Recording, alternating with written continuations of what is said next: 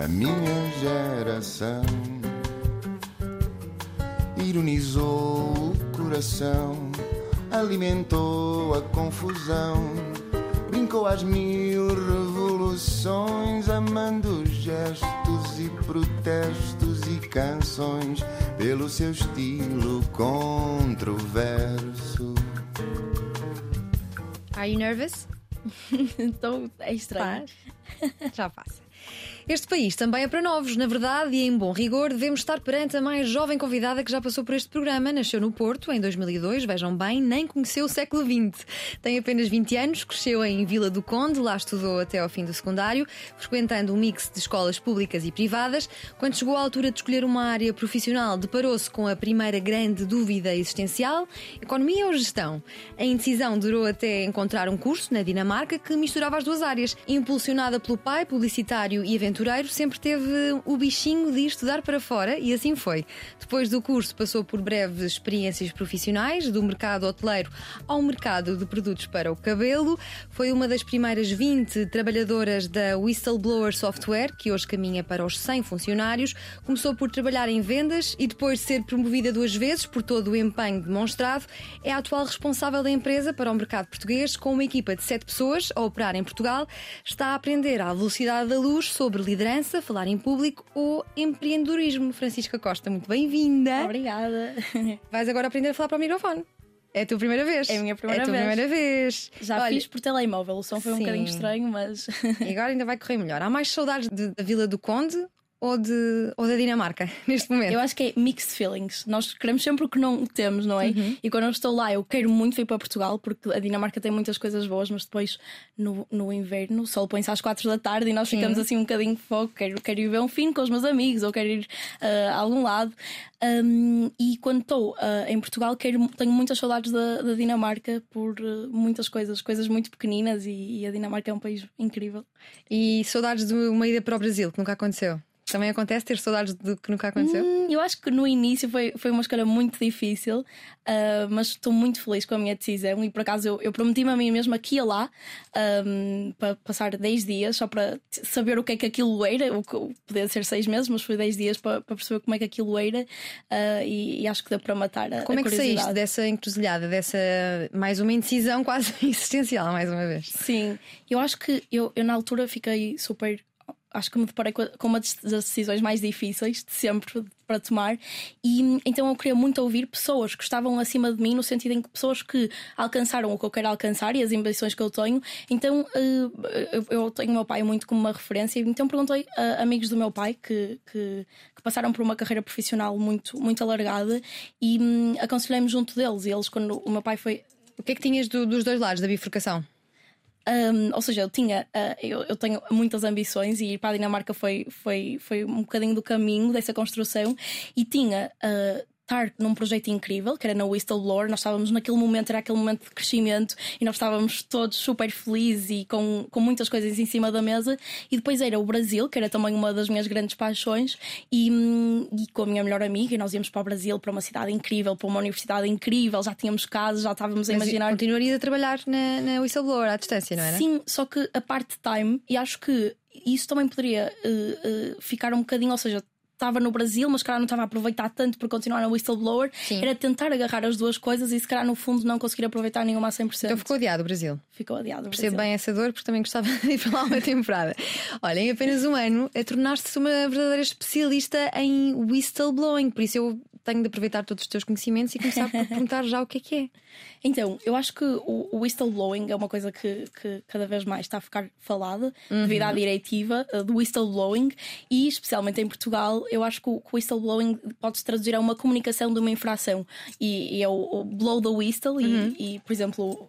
Tu, Diana, se tiveres alguma coisa uh, que gostasses de reportar no teu trabalho e, e não te sentisses confortável, um, foi, ou seja, foi- essencialmente foi criada a diretiva do whistleblowing para proteger pessoas que necessitem de, de comunicar uma infração, um mal-estar uh, no, no trabalho e sentirem-se protegidas com isso, porque antes, e sabemos muitos casos, que, de pessoas que, que reportam essas infrações e às vezes não o fazem por medo de retaliação ou por medo que o patrão depois não o promova ou outro tipo Sim, de. e achas que esta diretiva é suficiente?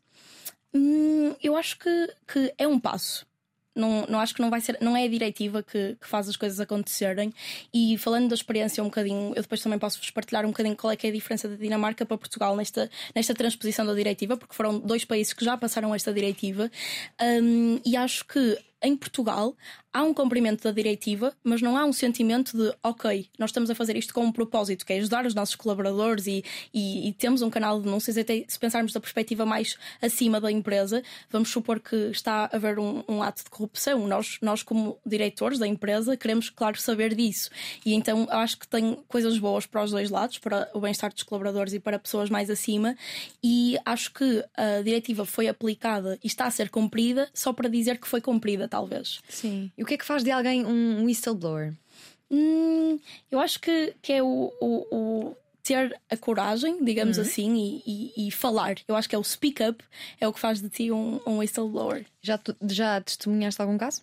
Uh, nós temos, por acaso, temos um caso, uh, não de um whistleblower, mas de como é que um whistleblowing channel uh, ajudou uma organização. Na Dinamarca, uh, por acaso, lá está, a cultura é muito diferente e acho que as empresas têm uma visão. A perspectiva da administração para este tipo de canais de denúncia é algo ótimo para os colaboradores e sim, acho que é, vai ser algo que vai melhorar a nossa empresa. E havia lá um colégio, que era um colégio onde andavam uh, os, os, filhos dos reis, da rainha da Dinamarca e príncipes e pessoas, super, não, não é príncipes, é pessoas da realeza, pessoas assim desse género. E hum, uh, tiveram em conversações connosco para a implementação do canal de denúncias e disseram: não, nós não, nós não queremos ah, implementar nada, não faz sentido. Isto foi um bocadinho antes de ser uma obrigatoriedade legal, uh, não faz sentido porque a nossa escola, o nosso colégio está a correr perfeitamente bem, está tudo a correr bem, não vemos o porquê de acontecer. E uns meses depois uh, houveram umas, umas meninas, que, umas raparigas, que, estudantes daquele colégio, que foram reportar casos de assédio, etc. E. Lá está, acho que, que, que, depois explodiu para a polémica, Sim. foi uma polémica e isto não é bom para as pessoas que, que, que fazem, a, que reportam esse tipo de coisas, porque são muito expostas, não é? É um assunto super sensível e depois também para as empresas e neste caso o colégio acho que ficou muito denegrido e perdeu muitos alunos muito importantes devido, devido a isso. E que desafios sofre quem quer fazer eh, denúncias uhum. deste nível? Eu acho que, que depende também da segurança. Eu acho que, que pensar na psicologia de uma pessoa antes de fazer uma denúncia, acho que há muitos fatores e acho que um deles é eu tenho meios para o fazer. Se eu quiser apresentar, fazer esta comunicação numa irregularidade, onde é que eu onde é que eu me posso dirigir? Lá está, se tivermos um canal de denúncias onde eu possa fazer anonimamente, uh, acho que aumenta essa, essa segurança por parte de, do, do denunciante para comunicar. Depois também é muito, por exemplo, a perspectiva da administração sobre uh, speak up. Uh, é uma administração que incentiva uh, e que, que quer ativamente saber dos problemas que estão a acontecer para os poder resolver, ou é algo que é um tabu e se, uh, uh, se tu falas, sais da, da, cena e lá está. Essa, essa diretiva vem proteger esse tipo de, de, pessoas. Sentes que a percepção do whistleblowing é igual em Portugal e na Dinamarca? De todo, não. Nós isto é o nosso dia a dia, não é? Uhum. E nós lidamos com muito, muitos tipos de mercado. Uh, eu estou mais focada no mercado português, mas acho que conseguimos ter a percepção de, de muitos tipos de mercado. E um, uma coisa curiosa é que a, a, legislação entrou em vigor na Dinamarca e todas as empresas implementaram o canal de denúncias. E em Portugal, ou seja, a curva foi a deadline é aqui para terem um canal de denúncias e o número de empresas a implementar começou a, a subir. E em Portugal está a funcionar de uma maneira contrária, ou seja, a deadline é aqui e depois da deadline é que as empresas se vão procurar o que é que uh, têm de, de implementar. Então, uh, como é que sentes que a Dinamarca aborda este, este assunto? Eu acho que tem a ver muito com a mentalidade e com a cultura do compliance, porque eu acho que a Dinamarca, isto é um tema de compliance, não é? É um tema de compliance e também do well-being dos colaboradores.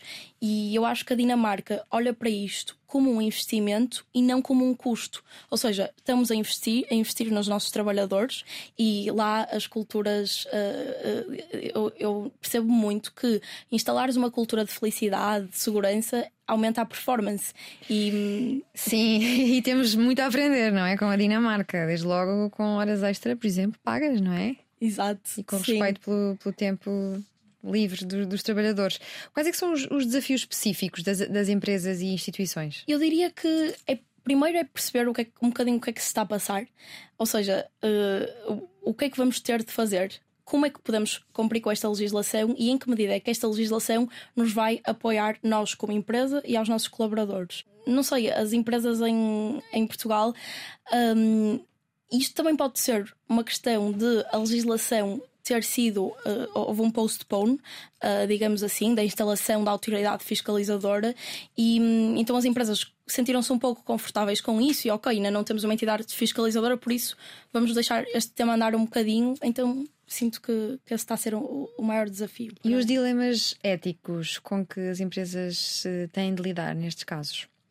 Nós, nós por acaso, uh, temos uma estatística interessante sobre isso e um, nós, nós fazemos muitos eventos com empresas em Portugal e outros uh, prestadores de serviço neste, neste âmbito. E claro que a pergunta mais uh, procurada e mais questionada é: houve uma explosão de denúncias quando a sua empresa implementou o canal de denúncias? E agora vocês têm um canal de denúncias, vão começar a explodir denúncias? E um, a resposta é, é, muito que não, porque uma denúncia, há, há questões que por exemplo, um colaborador vai fazer uma, uma reclamação, por exemplo, o meu salário não foi pago a tempo. E acho que esse tipo de questões pode ser algo a abordar com um manager ou com outra pessoa responsável por isso.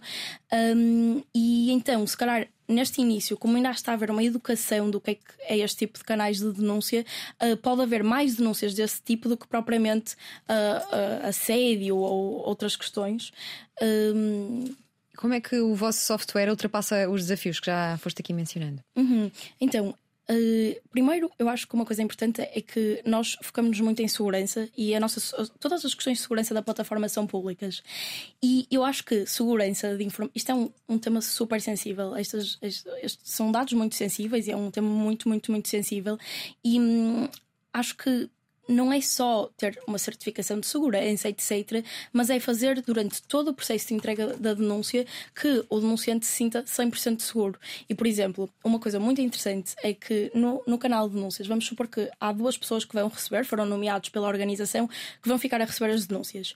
Um, e muitas vezes as empresas, as, as pessoas que querem comunicar este tipo de infração, têm um problema e vão comunicar e não sabem a quem é que estão a comunicar e não sabem para onde é que aquilo vai, como é que aquilo vai ser tratado, etc.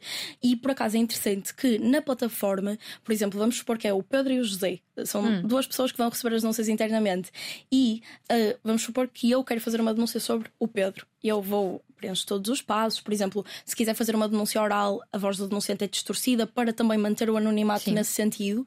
Um, e se eu quiser fazer lá está a denúncia sobre o José, eu posso ter uma, essa transparência de ver quem é que vão ser os meus gestores de caso e de selecionar o José para garantir que eu estou a acusá-lo e ele não vai uh, receber. Sim, e tens casos de sucesso para, para mostrar, para contar? Hum, eu acho que, que em Portugal é um tema muito recente. Uhum. Um, eu acho que ainda não existe assim, um, se calhar daqui a uns anos pode haver um, um denunciante que venha speak up sobre o, o, o, que aconteceu. Nós não temos acesso aos dados. Acho que isso é uma coisa também importante. Ou seja, nós não sabemos, nós ajudamos e transmitimos toda, ou seja, damos uma ferramenta para que as empresas o possam aplicar de forma forma correta, mas nós não temos qualquer tipo de acesso aos, aos casos que, que estão na, na plataforma. Uh, mas acho que essa escola que, que falei anteriormente pode ser um, um caso de sucesso. E também no mundo empresarial é muito.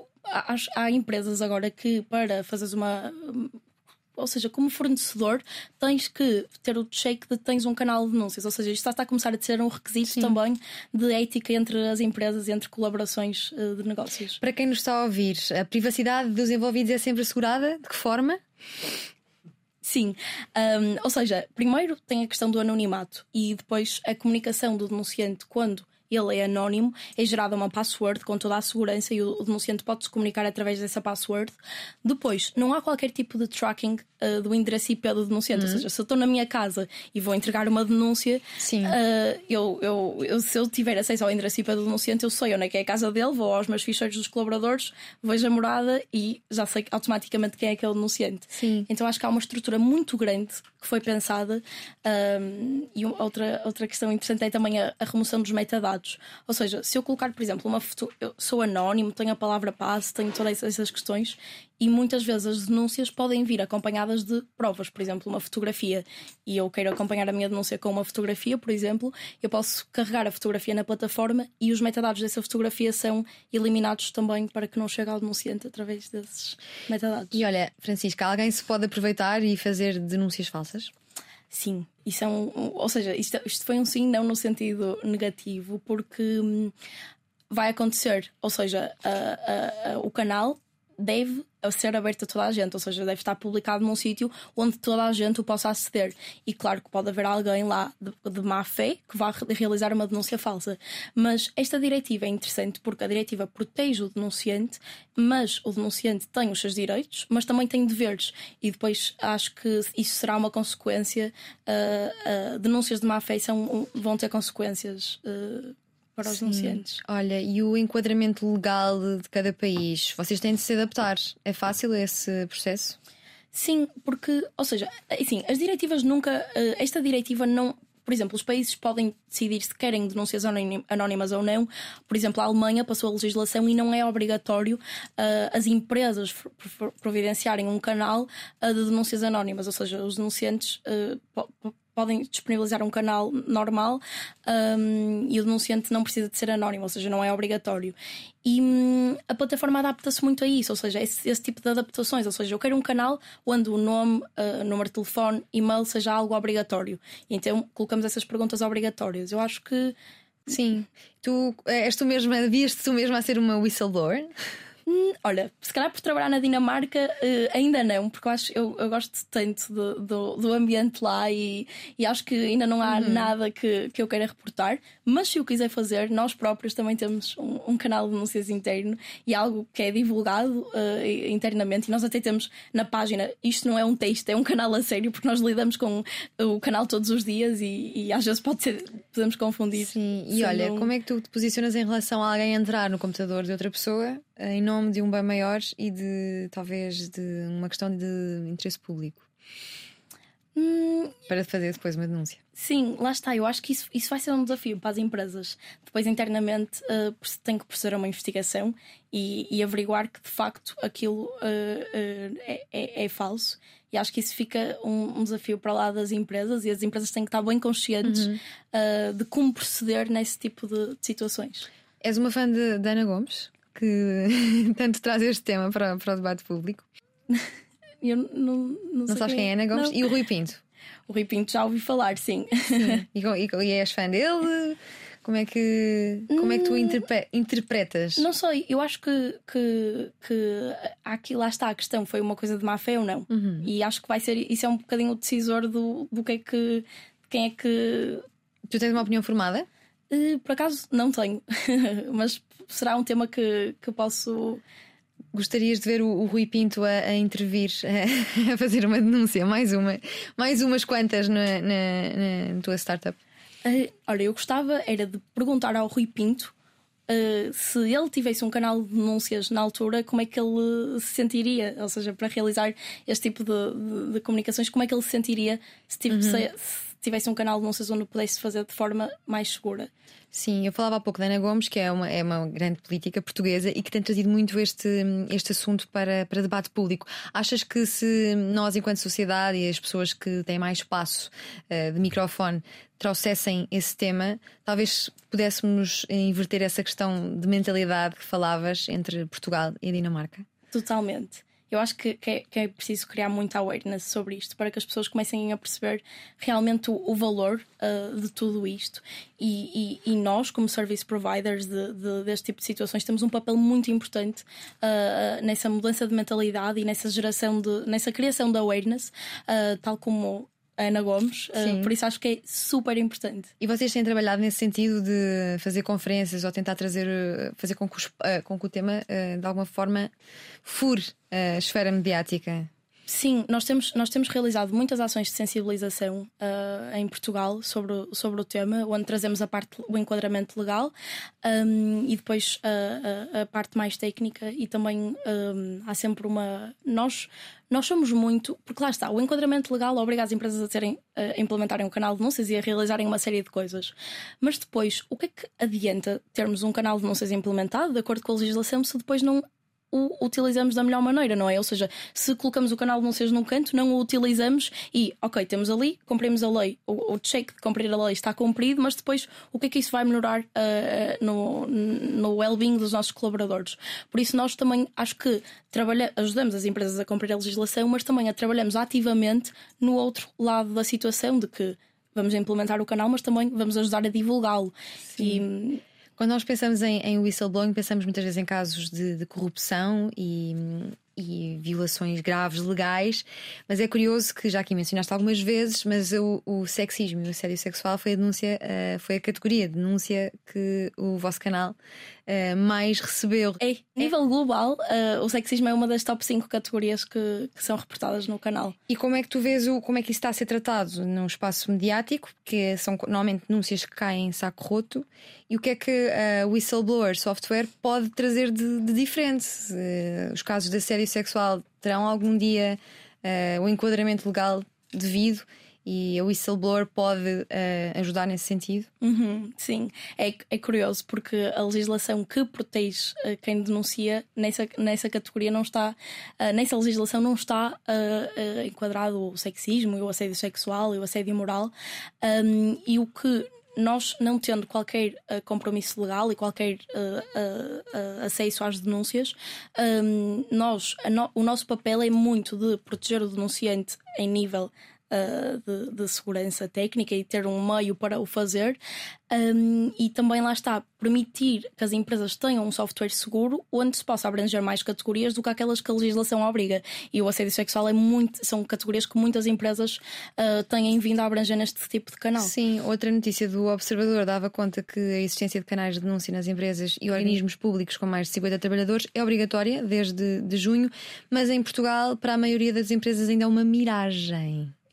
Vai continuar a ser assim durante muito tempo? Uma miragem? Eu acho que, que aos pouquinhos uh, uh, as empresas estão a começar a perceber do tema e a, a, começar a perceber de que o que, é que, o que é que têm de fazer para, para fazer face a este tema, uh, mas digamos que ainda é um caminho e ainda estamos no, no início desse, desse caminho. E quais é que sentes que são, que são as principais diferenças nestes últimos anos em relação ao whistleblowing? Esta legislação teve de ser criada por alguma razão e alguma coisa estava a correr mal, Sim. e então foi Aqui em, aqui em Portugal, o caso mais paradigmático que nós temos é o Rui Pinto. Exato. Na Dinamarca, quais são os casos? Há casos paradigmáticos? Hum, eu por acaso não estou muito por. Eu não vejo notícias na Dinamarca. Eu não tenho televisão em casa okay. e se calhar se tivesse ajudaria-me a responder a esta questão. Mas, mas lá está, esse, por exemplo, esse colégio foi, foi um, um, um, desses casos onde começou a haver muitos, muitas questões de, de assédio e, e acho que esse é o que de momento eu conheço. Uhum. E como é que sentes que as empresas, uh, contrariando esta ideia de miragem, podem uh, criar uma cultura que encoraje de facto os seus trabalhadores um, a fazer denúncias de forma eficiente? Uhum. Eu acho que, lá está, um, um, dos pontos importantes é essa perspectiva da, da administração sobre o tema, não é? E se é uma administração e, e, e que, que, que, fomenta esta, esta cultura na, na empresa ou não, porque eu acho que as administrações, uh, se olhassem, não estou a falar, não estou a generalizar, mas muitas delas, uhum. se olhassem para o tema como algo, uh, ok, se eu implementar um canal de denúncias na minha empresa, eu vou ter acesso a coisas que estão a correr mal neste momento que eu não sabia. Uh, e, e, isso pode, pode ser algo, é, é, pode ser e é algo super relevante para eles. E, e acho que os colaboradores também têm um papel fundamental, ou seja, por exemplo, nós lidamos muitas vezes quando nós estamos a tratar da implementação do canal de denúncias nós não estamos a lidar diretamente com a administração. São pessoas de recursos humanos, uhum. uh, são pessoas de compliance, são pessoas do departamento legal que tratam deste tipo de questões. Então acho que, que, que há muito, muitos colaboradores que fazem a diferença uh, na cultura da empresa e ao estarem a tratar tão bem deste tema, uh, pode ser algo também que. E a imprensa, sentes que trata bem este tema? Sentes que os jornalistas estão informados e conseguem fazer pedagogia para que o público em geral entenda a importância? Hum, sim, eu acho que a imprensa neste momento foca-se muito na legislação e não no, no, no, outro lado do canal de denúncias, que é o, o bem-estar do, dos colaboradores e, e, pronto, lá está a permitirem ter este, este sítio seguro para comunicarem e, e blow the whistle. Um, e, e acho que neste momento é algo muito focado na legislação, ou seja, vocês, empresas, têm que cumprir com esta legislação. Há uma INAC, há esta lei, há a opinião desta pessoa sobre este tema, sobre esta legislação, e hum, se calhar se houvessem mais informações e mais artigos de ou casos reais ou de uma própria empresa a contar uh, o que, qual é que é o, o benefício de, de, de, ter este canal e, e todas as outras questões. Uh, poderia ser algo relevante que, que, E achas que isto podia ser como muitos assuntos importantes, é começar a ir à escola e falar desde cedo com, com, com jovens, com adolescentes, não diria crianças, talvez, não sei. Há bocado falámos no último episódio sobre programação para crianças, aprender desde cedo, desde o primeiro ano. Olha. Achas que podia ser um mecanismo eficaz de sensibilização para este, para este assunto? Começar a entrar no nosso vocabulário em Portugal desde mais cedo. Sim, acho, acho super que sim, porque os jovens vão ser depois a nova geração uh, corporativa, não é? Uhum. E, e, e, acho que é, que é muito interessante porque uh, acredito que, que muita gente uh, começou a saber o que, é era whistleblowing porque ouviu situações más e não pelo lado positivo, ou seja, ah, sim, que bom, olha, nós é um tema que já está assegurado e é um tema que nós temos este canal, etc. E foi, olha, não, olha, aconteceu aquele tema horrível e pronto, agora o denunciante foi exposto e a empresa foi exposta e como é que vamos resolver essa situação? Por isso acho que, que e, o contrário sim, seria ótimo. Tem, tem ou tem-vos chegado desafios específicos enfrentados por whistleblowers em áreas diferentes como saúde, finanças, o governo também? Vocês fazem assim uma espécie de. Podiam mandar um relatório cá para fora, um livro a explicar. Olha, nós, nós não, não, não, não temos esse tipo de ação, mas okay. nós temos Google Ads para uh, algumas keywords no, uhum. no, no sentido do canal de denúncias. E então, quando se fores pesquisar na internet canal de denúncias ou whistleblowing, uh, provavelmente a whistleblower software vai-te aparecer. Então, se tu és um denunciante e queres fazer uma denúncia, tu vais pesquisar no Google canal de denúncias ou algo desse género. E às vezes nós recebemos muitas chamadas de pessoas a, a, a fazerem-nos queixa ou então uh, mandam-nos um e-mail com esse tipo de queixas. Não são muito, um, não digamos que, que seja a corrupção nesta empresa, acho que são atos mais pequenos, uh, pessoas que, que, foram roubadas no OLX ou que nós uma vez tivemos uma, uma engraçada sobre a máquina de sumos de um supermercado e, hum, e pronto, acho que, que não são muito algo numa maior dimensão, mas, mas percebe-se que as pessoas querem uh, se comunicar e, e, e, não sabem onde o fazer. Sim, e Francisca, de que forma é que o whistleblowing pode afetar a reputação de uma empresa e também as suas relações com os stakeholders. Gostas daqui de introduzir palavras em inglês? Introduzir também uma. Boa. Não, eu acho é, é de que forma é que pode ajudar, porque o, mas o tanto, tanto pode ajudar como pode ajudar a destruir reputações ou não? Sim, mas eu acho que se o assunto nas empresas estiver prevenido, ou seja, se eu vamos para a empresa A e se a empresa A tem tudo assegurado, tem uma política excelente de gestão de denúncias, tem um sítio, um meio, tem um software, por exemplo, onde se possa uh, uh, receber este tipo de denúncias, e o objetivo destes canais de denúncias é mesmo para o assunto não ir para fora, ou seja, é dar a permissão às empresas para o resolverem internamente e não que se torne uma polémica. Vamos supor, um whistleblower vai ao canal, entrega uma denúncia, a empresa recebe-a da melhor maneira, trata uh, da denúncia, envia, toma as medidas corretivas, envia um feedback ao, ao whistleblower sobre isso e o, o, tema pode ficar bem resolvido ali sem que seja preciso o whistleblower não estar a ter uma boa resposta, não estar a conseguir denunciar e a resolver o problema e uh, a ter que ir à imprensa para o fazer. Ou seja, eu acho que ter um canal de denúncias e o whistleblowing é algo que as empresas devem olhar para isto como um benefício e não como Sim. algo uh, uh, mau. Em relação à, à, empresa em si, a startup está em si está estável e a crescer, não é? Super. Tu estavas entre os 20, Sim. já estão a caminho dos 100. Sim. Qual é o modelo, qual é o modelo de negócio? Podes partilhar? Então, eu acho que, que, há muitas coisas boas que, que nós temos vindo, vindo a ver ao longo do tempo. Eu acho que ou seja, já estou a, a, lá na Whistleblower Software há cerca de um ano e quatro meses e acho que cada semana é, é são novos desafios e são coisas completamente diferentes que, que têm acontecido. Mas há uma coisa que está sempre desde o início, que é esta, esta cultura positiva e, e, e é muito divulgada a, a, ao longo da empresa. Nós somos, cooperamos todos uns com os outros e somos sempre super uh, positivos. E, e, acho que é mesmo isso que, que leva à high performance a longo prazo, principalmente. E as tuas responsabilidades mais recentes como country manager?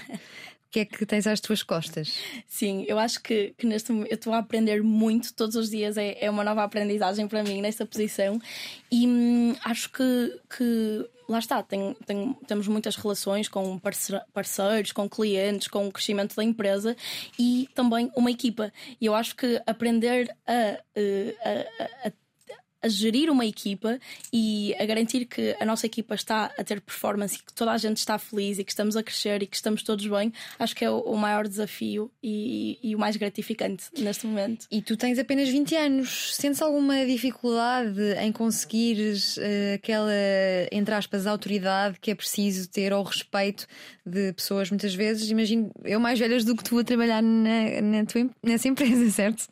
Sim, por acaso nós temos uma idade uh, média muito jovem na uhum. Whistleblower e hum, acho que é uma surpresa porque nós estamos a trabalhar na Dinamarca, mas estamos a trabalhar para uma cultura portuguesa, ou seja, nós Sim. estamos a atuar no mercado português e uh, uh, temos um, um, nas nossas costas uma cultura incrível e que nos encoraja muito. A, a, a equipa em Portugal é, é, é, é relativamente jovem e, hum, e sim, lá está. Eu acho que, que esta surpresa de às vezes entro numa reunião e com quem é que eu estou a reunir. Com...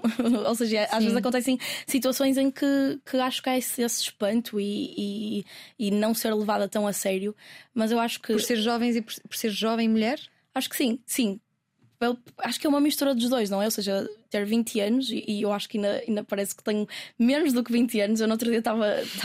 No outro dia, muitas vezes eu estou, digo a minha idade às pessoas e elas ficam espantadas 20 pensava que tinhas 17, por isso acho que, que, que esta parte também não ajuda Sim. muito. Um, e, mas uma coisa muito curiosa e que foi um dos fundadores da empresa que, que teve, tivemos a falar no outro dia sobre esta questão, uh, nós viemos recentemente a Portugal a, a uma, uma, viagem com a empresa e um, estávamos a decidir quem é que vinha a, a Portugal. E eu ok, então vamos a Portugal, se calhar vou eu e alguém acima de mim, um dos managers ou um dos diretores da empresa, e o, um dos fundadores disse: Não, uh, se nós tivermos sempre uh, a mandar homens de gravata, uh, não estamos a contribuir para uma mudança de mentalidade. Ou seja, fui eu e uma colega minha, que tem mais ou menos a minha idade, e, e lá está, acho que é isso: é o, o, o, nós estarmos a contribuir para essa mudança de mentalidades. E sentes que, foi, que isso também contribuiu, de alguma forma, a whistleblower querer também contribuir para essa mudança de mentalidades e pôr à frente do barco em Portugal uma mulher jovem?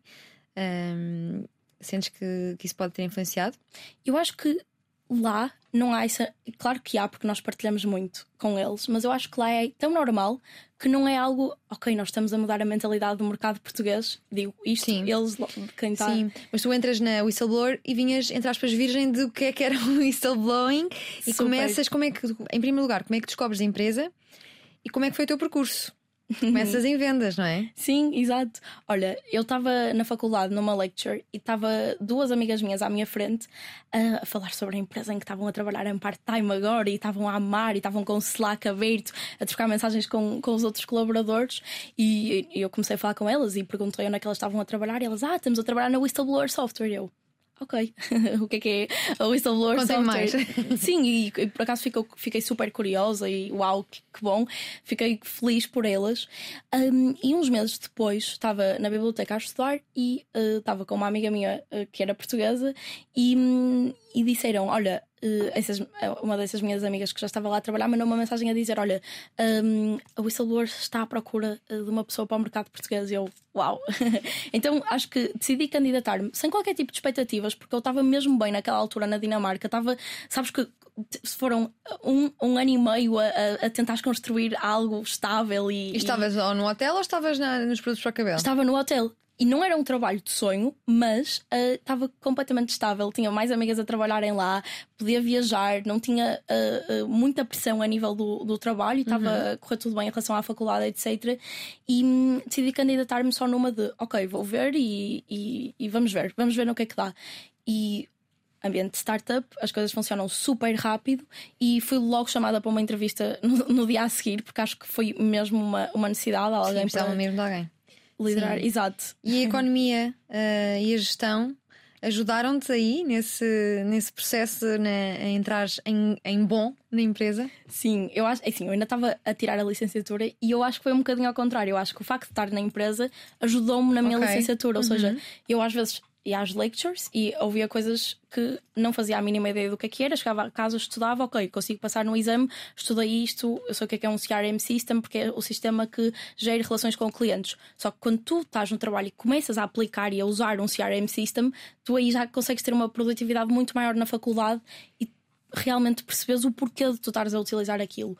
E a Dinamarca fomenta muito as student jobs, ou seja, tu acompanhares uma licenciatura com uh, um, um trabalho. Os estudos na Dinamarca são gratuitos, ou seja, financiados a 100% pelos contribuintes. Este visto de valor nesse, nesse modelo? Claro, sim. E hum, acho que tudo funciona muito bem lá. Os estudos são, são gratuitos e, hum, e, e há um subsídio que se chama ACU e incentiva os estudantes internacionais. Os dinamarqueses têm o ACU sem precisarem de trabalhar, ou seja, é algo para que eles consigam se tornar financeiramente independentes mal comecem os estudos, e não é da faculdade, é já Sim. os estudos no, no ensino secundário.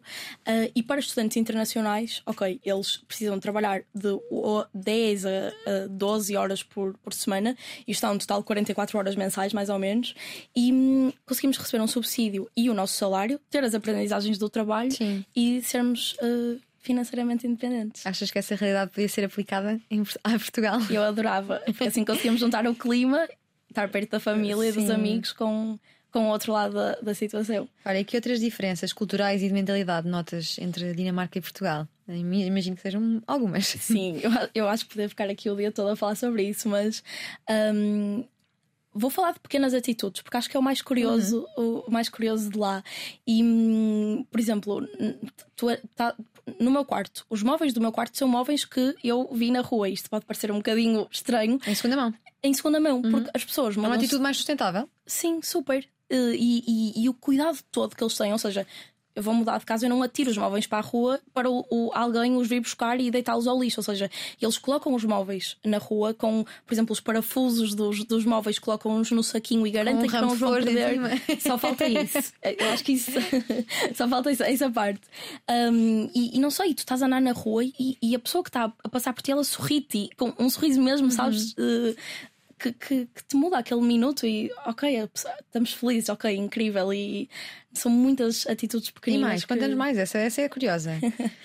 Hum, olha, por exemplo, vendem roupas. ah, ah, se tu queres mudar o teu armário, tu pegas num charrion, colocas as tuas roupas, colocas lá o teu mobile pay, que é o teu MBWay, e ah, tens uma, uma loja sem precisares de teres um, um colaborador a trabalhar para ti, porque as pessoas escolhem as roupas que querem. Ah, mandam-te o MBWay e ah, consegues dar uma segunda utilização à tua roupa e não estar preocupada Sim. com tu, neste momento, estás a operar em Portugal, mas continuas a viver na Dinamarca. Exato, Certo? sim. Como é que estás a fazer essa gestão? Vens cá de vez em quando? Passas lá Sim. mais tempo? Olha, nós, nós lá na empresa temos uma cultura de 100% de liberdade, 100% de responsabilidade. Então eles Como na confiam. Sim, exato. E eles confiam muito em nós. E hum, isso permite-me nos vir a Portugal ah, de vez em quando para matar saudades e também para estarmos presentes no mercado Sim. português. Hum, mas conseguimos, há- por incrível que pareça, ah, há cada vez mais portugueses na Dinamarca e nós conseguimos construir uma equipa de sete pessoas incrível ah, na Dinamarca e não vimos a necessidade de nos termos que expandir fisicamente para, para Portugal. Eu há pouco disse que começaste em vendas. O que é que a Whistleblower tem para vender? É arranjar, angariar clientes? Uh, sim, ou seja, nós, porque lá está, é, é- é pensar, nós implementamos os canais de denúncias e hum, é pensar muito. Nós, nós vendemos um software, essencialmente, se- Uhum, se, sim. transcrevermos, o, se exprimirmos o sumo do que é. Um, e, e lá está, eu acho que nós falamos muito sobre o que é que a empresa é agora, etc. E nós ajudamos mais de 5 milhões, de, nós cobrimos mais de 5 milhões de pessoas ah, com, com os nossos canais de denúncias e nós estamos agora a abrir um departamento de impacto na empresa ah, que, que tem a ver, ou seja, quando vendemos um canal de denúncias, o que é que nós melhoramos no mundo e, e- e o que é que Sim. cada canal de denúncias que é vendido, digamos assim, que é implementado, o que é que isso, qual é que é a repercussão que isso vai ter ah, ah, no mundo real. E olha, Francisca, a inteligência artificial pode estar ao serviço do whistleblowing também? 100%. Acho que sim. De que forma? E acho que isso pode ser um, um, um próximo passo. E posso, posso pensar agora aqui num exemplo de facilitar às empresas denúncias falsas, não, denúncias uh, texto ou denúncias que possam ser spam ou outro tipo de, de questões, fazer essa filtragem para denúncias que realmente mereçam a atenção de uma empresa. Sim. Em relação à cultura de trabalho, uh, já percebemos que a tua é incrível, que é 100% de responsabilidade e de liberdade, mas em relação a, a, às horas que entram, que saem num estado mais global, são, sentes que são mais produtivos também? Que diferenças é que há aqui em relação a Portugal? Pode ser que alguém esteja a ouvir e esteja fartinho de cá estar, que não Nós é assim tão vulgar em Portugal. Muitos jovens com vontade de emigrar. Sim, é verdade. Nós, nós temos, vamos ter pessoas a entrar na equipa que vêm de Portugal para a Dinamarca uhum. para, para trabalhar. Um, mas eh, relativamente às horas de trabalho, Uh, somos uma startup, então eu acho que é um bocadinho. Mas nas outras empresas que vais vendo? Nas outras... Como Olha... aqui temos o de, das 9 às 5, horário neste um para alguns, 9 às 6, 9 às 7, 9 às 8, 9 às tantas. Sim, nós lá eles saem todos os dias a hora normal de trabalho é às quatro. Até porque se tu quiseres ir a uma loja às seis da tarde ou às cinco e meia já estão fechadas. Uh, e isso não é só para empresas de escritório, ou seja, para todas as empresas uh, que, que, que, lojas na rua. Claro que cafés temos o jantar, mas por exemplo, eu às vezes quero ir jantar com as minhas amigas e chegamos ao restaurante às nove e meia, não podem jantar porque a cozinha já está fechada. Ou seja, mas depois o dia começa mais cedo também. O dia começa mais cedo, não é significativamente mais cedo, mas é signific... acaba significativamente mais cedo. Sim, e são mais hum. produtivos? Hum, eu acho que é, que é uma cultura mais produtiva a nível laboral, ou nem por isso? Olha, eu não conheço muito bem a cultura portuguesa. Eu ouço uh, muitas pessoas queixarem-se e, ah, falarem. Há um problema grande em, em, nos níveis de produtividade, posso assegurar-te. Ok. Sim, e, e, e acho que é, é, é, pensar muito isso. Ou seja, se tu estás feliz, porque é que tu não queres ser produtiva? Se tu estás feliz e motivada, o que é que te vai impedir de querer ser produtiva e, e veres a empresa como, como sentiste parte do que, do que tu estás a fazer, acho que é muito importante. E estando assim num, num ambiente mais nórdico, o que é que te encanta tanto no Brasil? Muita coisa. Gostas muito da cultura eu, brasileira? Eu... Contavas-me antes desta entrevista. Sim, super. É assim, há um lado mau, não é? E, e eu estive aqui também a, a, falar muito tempo sobre o que é que é bom na Dinamarca, mas também há um lado menos bom na Dinamarca, comparado especialmente para nós que estamos habituados a ir beber uma cerveja ao final da tarde com os nossos amigos e a, a ver um sunset às 7 ou 8. Um, e na Dinamarca nós temos um inverno muito, muito pesado, é difícil e, e, e, a nível físico também os teus níveis de vitamina D deixam imenso. E eu já fui fazer exames, eu tenho a minha vitamina D deficiente, eu tenho que tomar vitamina D e isso tem muito impacto na tua energia Sim. do dia. E, e lá está, as pessoas não, tem, não tendo sol, as pessoas vão mais para casa. Até e... me estou a sentir mal. Estás aqui fechado neste estúdio, está um sol radiante aqui em Lisboa. Daqui a espero que aproveites para repor essas, essas vitaminas. Olha, Francisca, sobre liderança, falar em público e empreendedorismo, o que é que tu tens aprendido à velocidade da luz? Tanta coisa. Eu... Falar em público estás mais do que aprovada. Isto é quase pior do que falar em público. Sim, é para um público muito grande, embora não, não pareça assim. E sem saber que perguntas é que vão calhar, não é? Exato. É preciso coragem. Mas, mas por exemplo, quando, quando uh, uh, houve esta conversa de, de, country manager, eu pensava, ok, fixe, vamos ter mais pessoas na equipa, vamos poder fazer mais coisas, etc. Só que tu estás a lidar com pessoas e tu és a pessoa de referência na empresa para essas pessoas. Uhum. Então é perceber e lá está, é, é, é aquela questão de as, as, pessoas não deixam as empresas, as pessoas deixam os managers e é tu perceberes... Aquela questão, caros ouvintes, nós estávamos a falar antes da entrevista. Antes da entrevista. Exato. E, e, e, é muito isso, é tu teres o, o, reconhecimento de que tens um impacto enorme na tua equipa e, e estás a lidar com pessoas. E, e tu sentes isso? Sentes-te. Pensas no tipo de líder que queres ser? Penso muito. Não tiveste, mas não, não tiveste assim tantos líderes até chegares à posição de líder. Isso é um desafio duplamente, triplamente. Mais complexo. Sim, mas, mas olha que eu aprendo muito com o meu e hum, eu sou muito curiosa uh, uh, neste tema e eu gosto de, de, de ouvir coisas. E, Está eu... cheio de estante, uma estante cheia de livros sobre liderança. Eu por acaso não sou muito fã dos livros, mas eu leio muitas coisas em artigos que são publicados, etc. Sim. Mas por acaso vou, vou, vou, começar a apostar, porque nós na empresa temos lá uma, uma estante com livros super interessantes. Eu já vi lá alguns que eu quero trazer para as minhas férias. Olha, e também andas a conversar com o ChatGPT ou nem por isso? Ando. é uma confissão em todos os episódios. O que é que andas a conversar com o ChatGPT? Ui, eu acho que, que muitas coisas. Eu, eu tanto vou perguntar alguma coisa para a universidade, para me ajudar nos meus trabalhos da uhum. universidade, uh, como dúvidas existenciais. Por acaso agora não, não me estou a lembrar da última, mas. Uh, Não sei. E sentes satisfeita com as respostas que obtens? Uh, Sinto-me. Acho que, que É quase um vício, não? super. Eu acho que, que, que para algumas pessoas até se pode tornar um amigo, porque Sim, é, já há registros disso, de a relação ficar assim um bocado mais intensa do que era se fosse com uma máquina.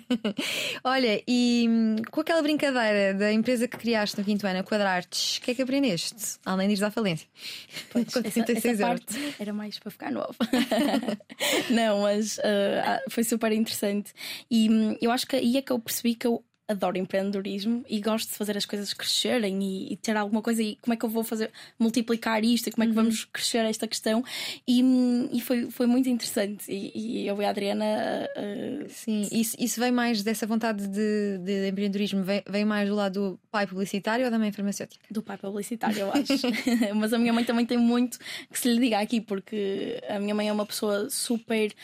hum, eu não sei, a minha mãe era, era, era aquele tipo de pessoa que tirou farmácia e era super inteligente na faculdade, estudava muito, pesquisava muito e, e, e acho que esse lado vem daí. Ah, mas o lado mais de empreendedor acho que é, é o meu pai, porque ele impulsiona-me para, muitas coisas e dá-me as ferramentas para eu ir e, e, e a ida para a Dinamarca foi também uma delas. Ouviu o caro pai que está ali na regia a ouvir esta entrevista? No quinto ano de escolaridade decidiu abrir uma empresa de desenhos quadriculados nas folhas dos cadernos de matemática, fez 36 euros de lucro antes de ir à falência. Tinha 10 anos e já mostrava o lado criativo ao montar a Quadrartes com a amiga Adriana. Para si o mais importante são mesmo os amigos e a família e aquilo que gosta mais de fazer é viajar. Apesar de sempre ter tido medo de andar de avião, mas medo a sério, ao ponto de ter ataques de pânico no ar. À conta disso, passou por muitas situações engraçadas e constrangedoras, onde as pessoas ficavam assustadas e sem saber o que fazer. Um pânico que a fez criar várias amizades a bordo. Praticou todo o tipo de desportos, natação, futebol, canoagem, hipismo, ténis, dança, mas não seguiu nenhuma destas modalidades. A modalidade que pretende continuar a seguir é a do whistleblowing, que desempenha um papel crucial na revelação de irregularidades, corrupção e violações éticas em empresas, governos e instituições. Agradecemos por isso à Francisca Costa por ajudar a expor práticas ilegais, promover a prestação de contas e proteger o interesse público ao encorajar denúncias e oferecer proteção aos denunciantes. E claro, por toda a transparência da última hora na Antena 3 e na RTP3. Francisca, obrigada. Obrigada. E já está. O que vamos fazer?